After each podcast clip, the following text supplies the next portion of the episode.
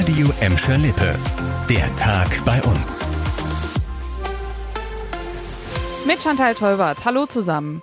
Der Energieriese BP hat bis 2030 einiges auf dem Zettel. 10 Milliarden Euro will der Konzern raushauen, um die Energieversorgung in Deutschland zu sichern und um ordentlich Gas in Sachen Energiewende zu geben. Auch Gelsenkirchen hat was davon. Die Raffineriestandorte bei uns in Horst und Scholven sollen zwar weiterhin Kraftstoffe, Heizöle und chemische Produkte produzieren. Dabei soll aber in Zukunft viel weniger CO2 ausgestoßen werden. Und außerdem will BP seinen Standort Standort bei uns in Gelsenkirchen weiter verbessern und CO2-ärmere Kraftstoffe entwickeln. Hier werden ja unter anderem Grundstoffe produziert, die man für Waschmittel und Pharmaprodukte braucht. Das BP-Werk gehört zu den größten Arbeitgebern bei uns. Rund 1900 Leute arbeiten für den Konzern in Gelsenkirchen.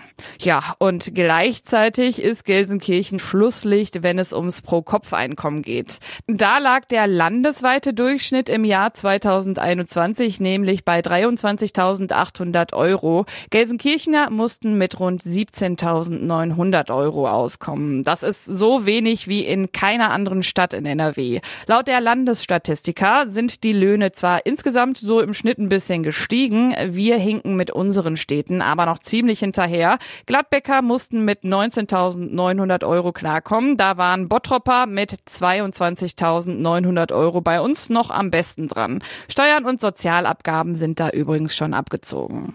Und zum Thema Finanzen und Stadt. Die Haushaltslage in Bottrop sieht weiterhin nicht so rosig aus. Wir sprechen da über ein dickes Defizit von 60 Millionen Euro. Vom Land gibt es dieses Jahr alleine 15 Millionen Euro weniger, als die Stadt sich erhofft hatte. Trotzdem brauchen Bottropper sich aber keine Sorgen zu machen. Kitas und Schulen sollen darunter zum Beispiel nicht leiden. Es soll auch weiter einiges an Geld in Schulen fließen und in Maßnahmen wie Straßenreparaturen. Das passiert teilweise mit Hilfe von Fördermitteln. Aber so geht das nicht mehr lange gut. Da muss also einiges diskutiert werden in den anstehenden Haushaltsberatungen. Oberbürgermeister Bernd Tischler hat da schon so einiges auf der Agenda stehen. Wir müssen äh, Strategien entwickeln, wie wir effizienter werden auf der einen Seite, aber wir werden auch nicht nachlassen, beim Land einzufordern, gebt den Städten die Mittel, die sie brauchen, damit wir für die Bürgerinnen und Bürger in den Städten auch die Aufgaben erfüllen können, für die wir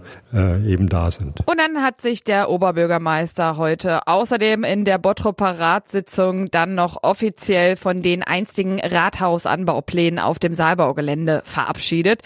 Wie es da jetzt konkret weitergeht, bleibt allerdings noch offen. Und das war der Tag bei uns im Radio und als Podcast. Aktuelle Nachrichten aus Gladbeck, Bottrop und Gelsenkirchen findet ihr jederzeit auf radio und in unserer App.